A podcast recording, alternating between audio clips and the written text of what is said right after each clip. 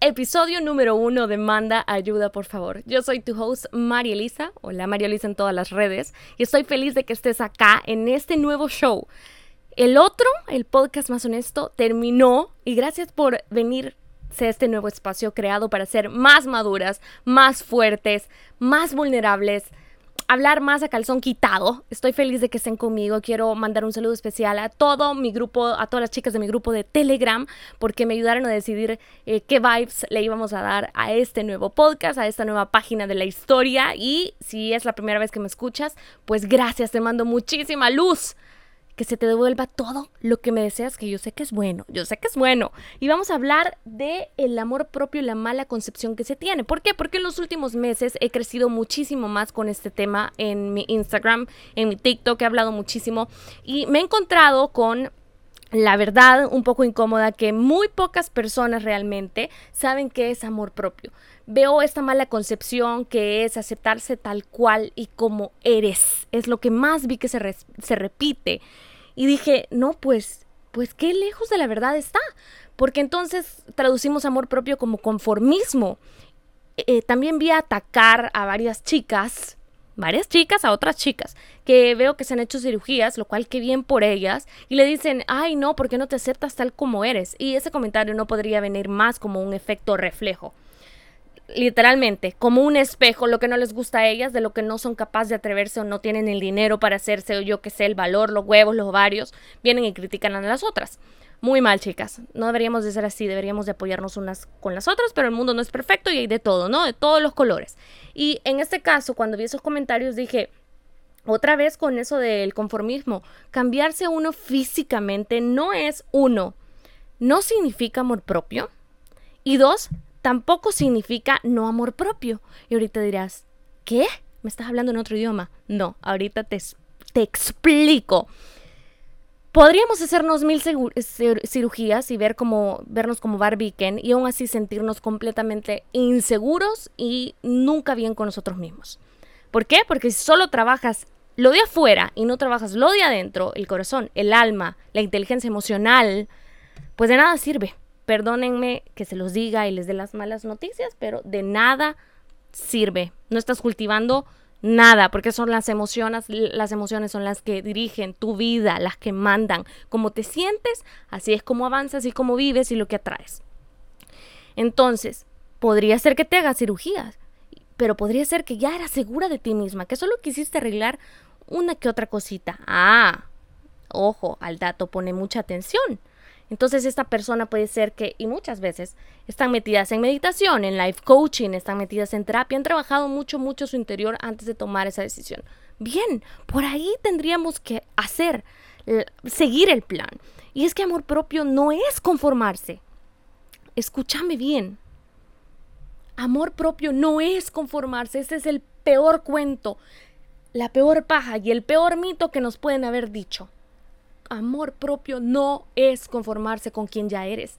Al contrario, es querer tener hambre de crecimiento espiritual, emocional, físico también. Es querer romper las barreras que te atan. Es querer trabajar tus creencias limitantes, tus miedos que te están reforzando para atrás, te están forzando a quedarte donde estás. Entonces, en los momentos más difíciles de tu vida, en los momentos donde no te quieras levantar, donde te estés deprimida, donde estés pasando un muy, muy, muy, muy negro momento de tu vida y digas, manda ayuda, por favor, Dios mío. En ese momento, ¿cómo crees que te vas a salvar? Cuando no sabes qué hacer más, cuando no sabes a quién acudir, vas a tener que acudir a tu amor propio, vas a tener que ir adentro e, y, y incomodarte. Y suena doloroso y lo es. Porque crecer es, es, doloroso, princesa. Déjame decirte que no es fácil crecer. ¿Se acuerdan cuando estábamos pequeños y decíamos que nos dolían las piernas y los papás nos decían que es porque estábamos creciendo, porque los músculos se estaban desgarrando? Pues el alma también se desgarra a través de crecer, a través de incomodarse, a través de querer ser más. Entonces el amor propio no es conformismo. Si te quieres, vas a querer trabajar en vos. ese no sé qué, no sé qué me pasa, no sé por qué estoy en esta relación abusiva, si ya sé que es abusiva, no sé por qué estoy en este trabajo donde me tratan mal y yo siempre he querido emprender, pero solo no me animo, tengo muchas ideas, sé que son buenas, pero tengo miedo de hacerlo y no lo hago. Quiero vencer los miedos de crecer o crear una familia convencional. Tengo 30, tengo 35, tengo 27, no sé. Y no, no, no se me da que no me quiero casar, no quiero tener hijos, no es mi sueño. Este, quiero viajar, pero tengo miedo del que dirán. Ese miedo del que dirán son cadenas que te controlan. Ese, ese es un ejemplo claro de creencia limitante, obviamente reforzada por una sociedad que naces, creces, te reproduces y mueres, ¿no? Van a disculpar que aquí pasan buses, trenes, bueno, más que todo el tren a cada rato y se va a escuchar, pero si no, no voy a grabar. Y estoy harta de no grabar por eso, por ese pequeño detalle. Me mudé hace un par de meses y estoy en una ciudad preciosa, tengo el mar muy cerca, entonces dije, what the hell, no voy a poder hacer mi podcast por eso, no. No, no importa, es hacer las cosas con miedo, pero con todo y le damos, y eso es precisamente lo que estoy haciendo. Y es parte del amor propio. Ese perfeccionismo, que no nos deja avanzar, mis chulas, es el que también nos sirve para, para quedarnos estancadas pero también nos disfrazamos, disfrazamos eso como razones y excusas. Entonces dije yo, no importa cuántos sonidos pasen, no es lo ideal, quisiera que mi voz se escuchara limpia, pero si no voy a dejar de crear contenido por eso, pues no. Vamos a seguir con el tema del amor propio. Creo que también está muy, muy enmascarado, mixeado y nos ha confundido muchísimo el hecho que las marcas están utilizando el amor propio para vender. Y no estoy diciendo que necesariamente tiene que ser algo malo. Ahora nos vemos reflejadas en fotos de la publicidad de Victoria's Secret, de, bueno, Rihanna fue la primera en empezar con eso, con Savage, creo que es su marca, creo, si no me equivoco. Y le puso la pata a Victoria's Secret porque empezó a mostrar lo que ella llama mujeres reales.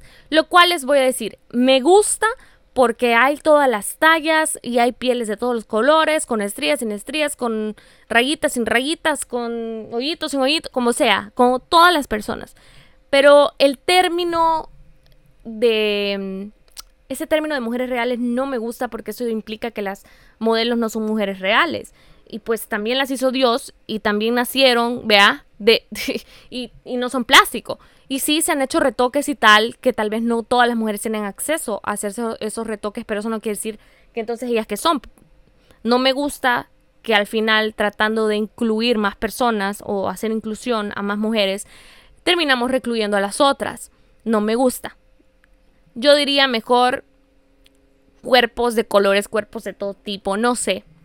Pero el punto es que Rihanna empezó con eso y no dice ella que no retoca las fotos y tal. Victoria's Secret le siguió y cambió su branding y ahora tiene pues mujeres de todas las tallas también, solo que si ves bien de cerca su, su publicidad vas a notar que la piel está retocada. No importa si la talla de la chica es un poco más grande que las que antes que comían papel porque ellas lo dijeron para mantenerse flacas. Vea, salían en las fotos. Entonces, Erie Erie, creo que es Erie o Erie, es otra marca que empezó antes, de hecho, a subir fotografías de sus modelos en ediciones. Así, si, si ves bien de cerca, le ves todos los puntitos y son preciosas las mujeres que ponen también. En fin, ellos empezaron con esto. Target, para las que viven en Estados Unidos, han notado que Target hace esa inclusión. En El Salvador me encantaría que ustedes me escribieran y me dijeran si lo están haciendo. Yo creo que sí. Entonces, está cool vernos reflejadas pero también creo que lo utilizaron para vender más y pues no soy yo para juzgarlos, pero eso también hizo que eh, por otro lado la cara la otra cara de la moneda fuera que se educara mal sobre el amor propio y se creyera que nada más el físico es lo que eh, el aceptarse físicamente, el no reprocharse si estás un poco más subida de peso lo normal o más baja o tal, eh, si tenés más caderas, si no tenés, el no reprocharse enfrente del espejo como nos vemos, pareciera que es lo único que significa amor propio. Y el aceptarse tal y como eres. Y, y no es así. Es un conjunto. Es más, el amor propio no empieza por afuera, empieza por dentro. Si tú no trabajas tus emociones, si tú no trabajas tus traumas, si tú no creces emocionalmente, espiritualmente, pues no importa cuántas cirugías te hagas, no importa qué tan dura, dura, como dice Daddy Junkie, estés, no importa lo que hagas, no te vas a que no te vas a querer. Y la prueba es que hay un montón de mujeres que para nosotras son preciosas. Luego cuando los conoces, tú sabes que son súper inseguras y que andan con unos hombres tan horribles. Físicamente, quítale. Lo emocionalmente, abusadores, controladores eh, y demás. Les pegan, o sea, una cosa narcisistas. Y tú dices, bueno, pues entonces si esta mujer es preciosa.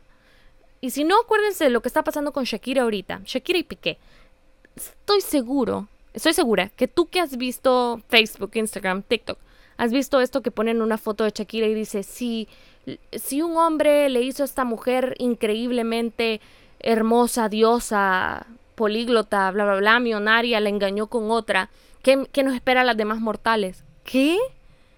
Y tú cómo sabes, y ojo, yo amo a Shakira, tú cómo sabes, me pregunto yo, que Shakira e-, era lo máximo emocionalmente hablando estable con, con Piqué.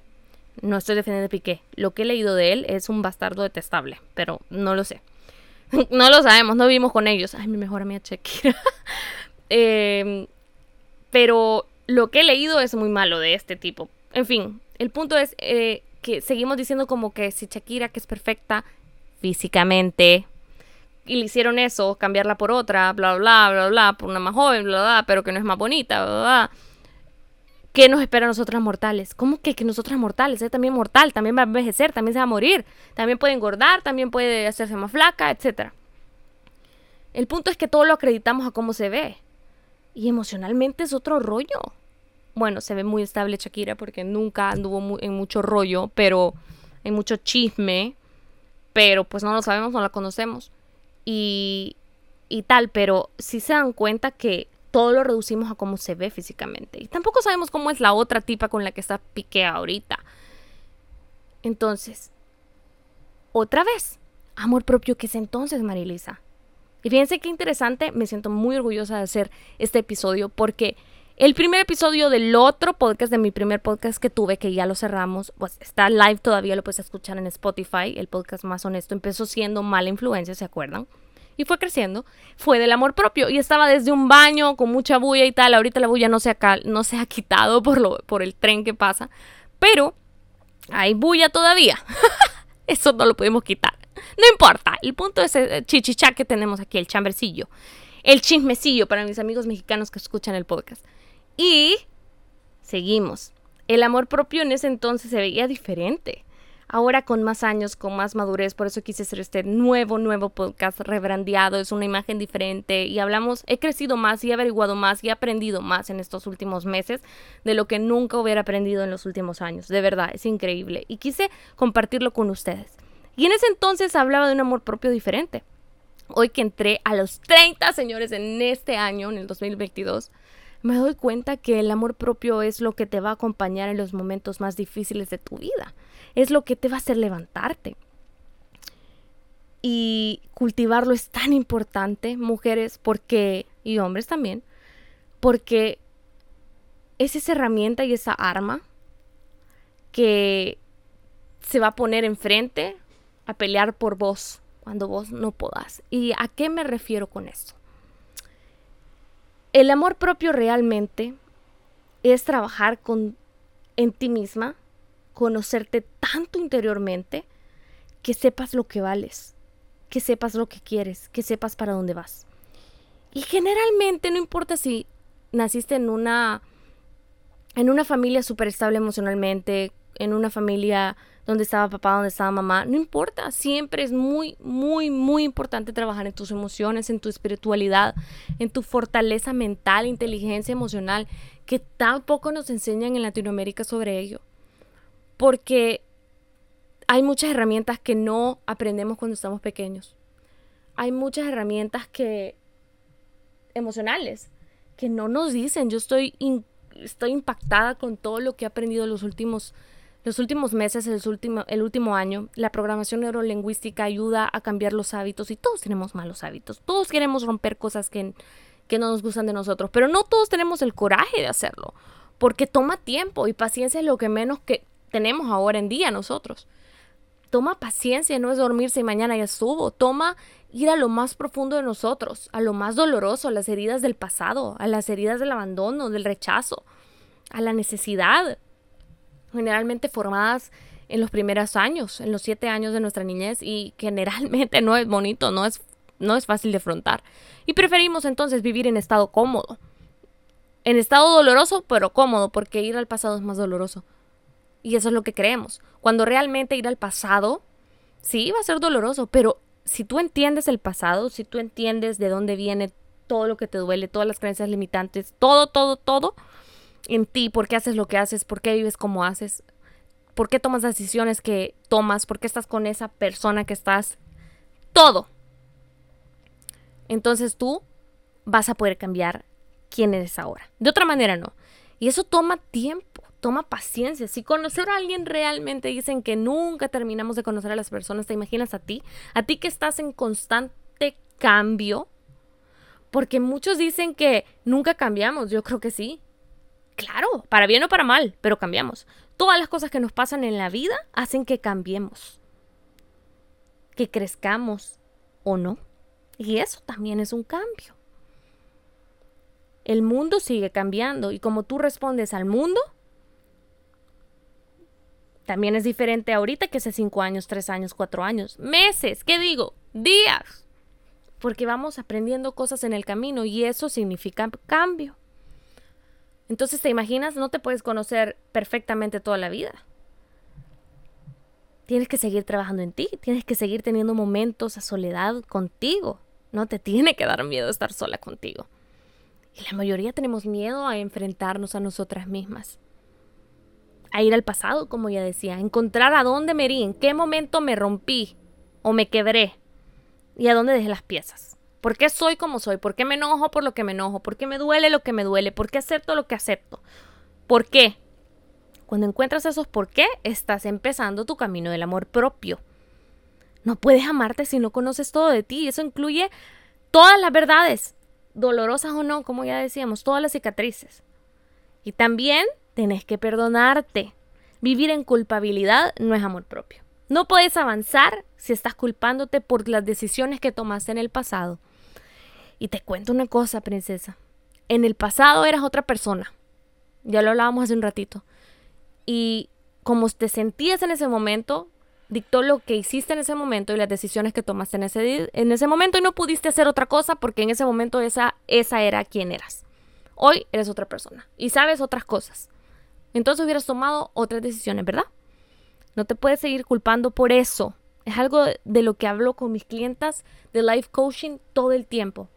No puedes culpar a la persona que eras hace cinco años por las decisiones que tomó, porque era lo único que podías hacer en ese momento, ¿verdad? Ahora responderías completamente diferente. Y eso es la ganancia, y eso es lo que aprendiste. Es hora de perdonar y dejar ir tu versión pasada, porque eso es lo que es pasado, ¿verdad? Y es lo que más nos cuesta. Perdonarnos a nosotras mismas cuesta mucho más que perdonar a los otros.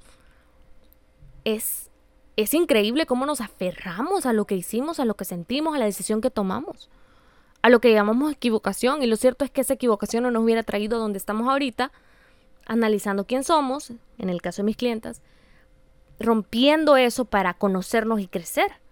Fíjense, otra cosa que noto en mis clientas de life coaching es que no se conocen.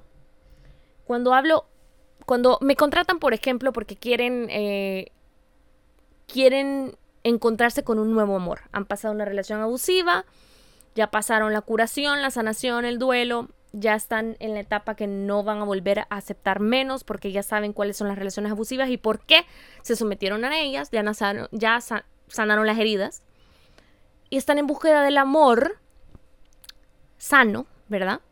Lo primero que yo les pregunto es si usted alguna vez ha hecho una lista del hombre o la mujer, como sea, que le gusta física, emocionalmente, monetariamente, espiritualmente, todo con especificaciones, hasta cómo se viste, qué calzón anda, todo.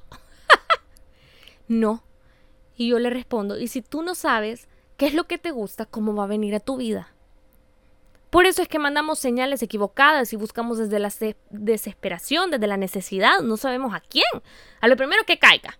Y nos sometemos a relaciones fallidas todo el tiempo, nos desesperamos y ahí vamos que todos los hombres y todas las mujeres son malas. No, simplemente no sabemos ni qué queremos, ni qué nos gusta, eh, dónde está la barra, dónde está el estándar, entonces cómo va a venir a nuestra vida. Eso es lo primero que tenemos que hacer. Y lo segundo es trabajar en nosotros para ser esa mujer, esa persona que sea merecedora de lo que estamos pidiendo, que encaje con esa persona que estamos buscando, queriendo, soñando. Si tú no encajas con esa persona y te sientes muy pequeña, hay un problema. Tienes que creerlo posible. Eso también es parte del amor propio, mi amor. Y te he puesto que no has hecho una lista. Hoy te dejo de tarea que hagas una lista de lo que te gusta. Si estás en la búsqueda de amor, muchos de ustedes lo están y está bien. Está bien. Pero por favor, tienes que saber que te gusta.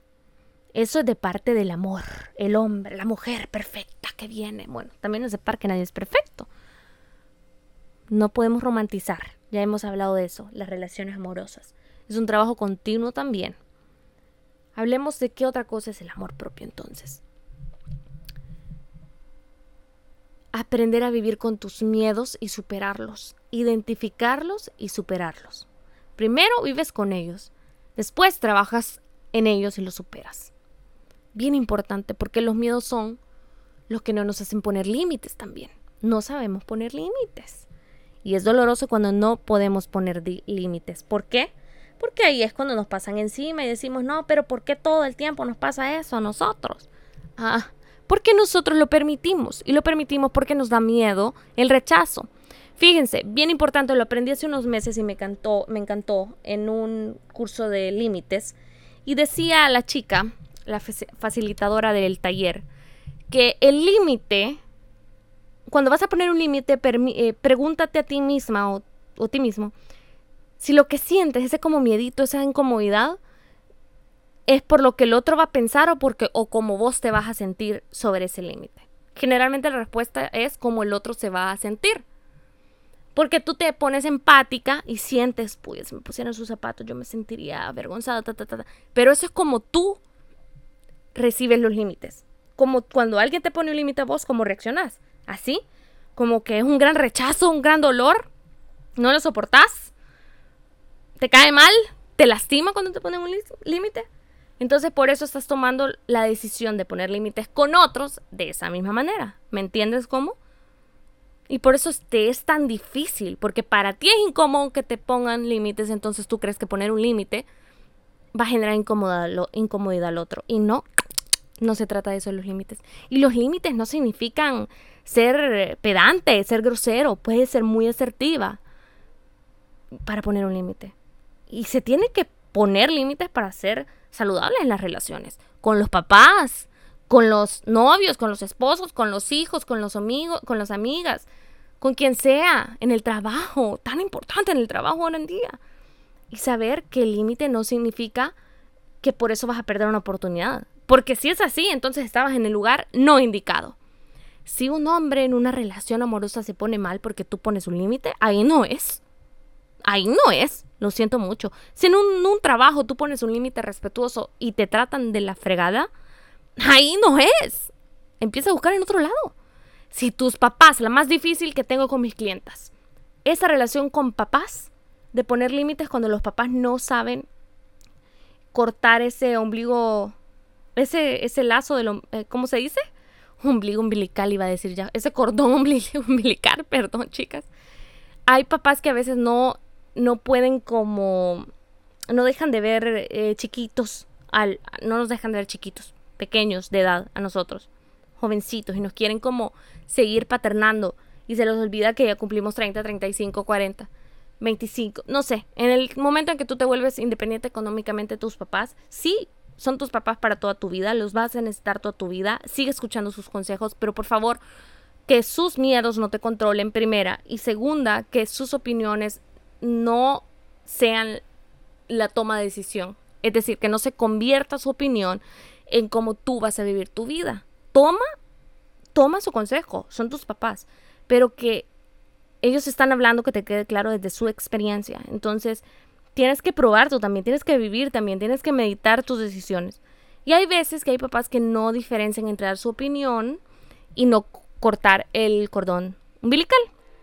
Y me he encontrado mucho con mis clientes que no saben poner límites con ellos porque les suma, ahí viene el tren otra vez, sumamente incómodo porque los papás se vuelven locos. Entonces, eso también es amor propio, mi amor. Y no tienes que pelearte por poner un límite. No, para nada. Fíjense, la otra vez me mandó un mensaje a alguien que no voy a decir por respeto, obviamente, diciéndome que se sentía súper mal porque eh, había tenido relaciones sexuales por primera vez eh, hace un tiempo. Bueno, ahora está casada, pero no con esa persona que se casó, sino que la primera vez fue con otra persona y que se sentía mal, que esto fue hace como 11 años y que se sentía mal porque le había fallado su mamá y yo me quedé, ¿qué? ¿Fallado? ¿Cómo que le va a haber fallado su mamá de qué? Tú no le fallas a tus papás cuando cuando decides empezar tu vida sexual, ya sea casada o no, lo siento. Pues si eres católico, si eres religioso, le fallas a Dios porque es parte de las promesas y de los mandamientos no tener sexo hasta que te cases. Pero en todo caso, a Dios. Pero, pero a tu papá, tu mamá, no. Y hasta Dios te va a perdonar si de corazón le dices. Y si fue un acto de amor, más todavía. Si eres religioso, si no, pues no te aplica. Pero pero los papás, ese es un límite. Tu papá, tu mamá no te puede venir a desvalorizar, ni ellos ni nadie por, por las parejas sexuales que hayas tenido. No funciona así. Pero ese es un poder que nosotros les entregamos. Y cuando tenemos baja la autoestima, no importa quién sea, papás, esposo, amigos, esa baja autoestima, ese bajo amor propio, te lo huelen en todos lados. Y cuando te va mal y te abusan en una relación amorosa, o tus papás o tus amigos o en el trabajo, te abusan en todos lados. En un lugar basta que te abusen para que te empiecen a abusar en otros lados. ¿Por qué? Porque te van bajando más el autoestima y empiezan a oler en otros lados y eres target perfecto para que te siga pasando. ¿Te ha pasado? Pensalo un segundo y vas a ver. Al débil lo huelen y lo quieren atacar porque la gente mala se llena a través de eso, a través de hacerse mierda a la otra gente. Y eso no lo podemos controlar porque vivimos en un mundo en un mundo imperfecto y no es culpa de Dios, no es culpa de nadie, ni de ellos. Ellos tienen su propia historia. Los responsables de sacarnos de esas situaciones somos nosotros. Y para eso, adivine qué es lo que va usted que cultivar. Su amor propio. Así que haciendo un resumen, Amor propio no es conformismo. Amor propio no es verte al espejo y llamarte eh, gordita, flaquita, con estrías, sin estrías. Sí, sí, abrázate mucho, pero va, a haber días en que no te vas a gustar porque vas a estar toda inflada, igual que me pasa a mí de repente, hinchada, y te vas a insultar una que otra vez, ok. Van a haber días así. Está bueno, la cosa es que no lo hagas todos los días, que no lo conviertas en un hábito, estarte hablando mal. Porque lo que te dice frente al espejo es la realidad en la que vives. Te llamas gorda, fea, fracasada. Gorda, fea y fracasada serás para vos y para el mundo entero porque eres lo que te dices.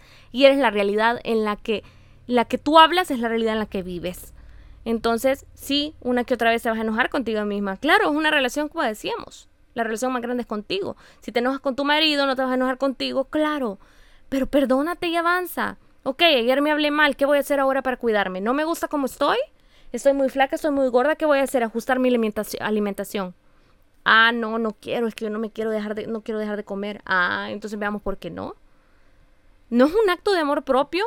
Comer saludable para verte como tú quieres. Si no eres capaz de hacer eso, entonces, perdón que sea cruda, pero es la realidad. Y así me hablo yo a mí misma. Cuando me pongo a desintoxicarme de azúcar porque sé que me hace mal. Y quiero volver porque pues la adicción, ve el dulcito, el chocolatillo. Yo digo, ah, ¿y qué tanto se ama usted, Marilisa? Ah, no, pues sí, ¿verdad? Y me calmo. Tienes que tener un diálogo interno contigo, bebé. No dejes que el, corazón, el, que el cerebro te, el cerebro, sí, te domine todo. Tú tienes que dominar y si puedes. No negocies con tu cerebro. Eso también lo enseño en mi life coaching privado, en la 1-1. Saludos a todas las que han tenido varias sesiones conmigo, de verdad, gracias. Saludos a Jessica, saludos a Karen, saludos a María Elisa. Hay otra María Elisa, sí. saludos a Alejandra. Un beso porque hay desde Nueva York, desde El Salvador, tengo gente en México. Gracias Karen, desde México. En fin, tengo dos Karen ya entendimos que el amor propio es un montón de cosas al mismo tiempo y no solo una, ¿no? no solo es amar el frasco, pero lo de adentro, el aroma, lo que hace quién eres. Y por eso es tan importante cultivarlo y trabajar en ti. El amor propio es incómodo. Ya lo decíamos. Así que, ¿qué vas a hacer hoy tú por ti para trabajar en ti el día de hoy? ¿Vas a meditar? ¿Vas a orar? ¿Vas a hacer ejercicio? ¿Vas a hacer yoga? ¿Te vas a pintar las uñas? ¿Te vas a hacer un facial? ¿Te vas a hacer el pelo y al mismo tiempo vas a estar con un audio de afirmaciones? ¿Vas a ir al psicólogo? ¿Vas a tener life coaching? ¿Vas a identificar cuáles son esas creencias limitantes que no te dejan avanzar en tu vida? ¿Vas a dejar esa relación tóxica? ¿Qué vas a hacer hoy por ti? Y recuerda que el amor propio es el arma que te va a salvar cuando estés en los momentos más negros de tu vida. Te quiero un montón, recuerda que todo lo que necesitas está dentro de ti y nos vemos en el episodio de la siguiente semana. Este es el nuevo podcast. Y estoy súper feliz que esté conmigo, de verdad, estoy súper feliz de haber empezado este nuevo proyecto y espero que lo apoyen tanto como apoyaron el, el otro podcast que tenía, el podcast más honesto, mala influencia, y que crezca y que le llegue a quien le tiene que llegar este mensaje te llegue si estás buscando crecimiento, si estás confundida en cómo empezar tu, tu journey del amor propio. Eres valiosa, eres virtuosa, eres poderosa, eres hermosa y vales todo el mundo. No dejes que nadie te haga sentir lo contrario nunca. La próxima semana es muy probable que haga una meditación, así que se vienen muy buenas cosas gratis para todas ustedes, chicas. Y si hay un chico por acá también, gracias por estar aquí. Dios te bendiga. Bye.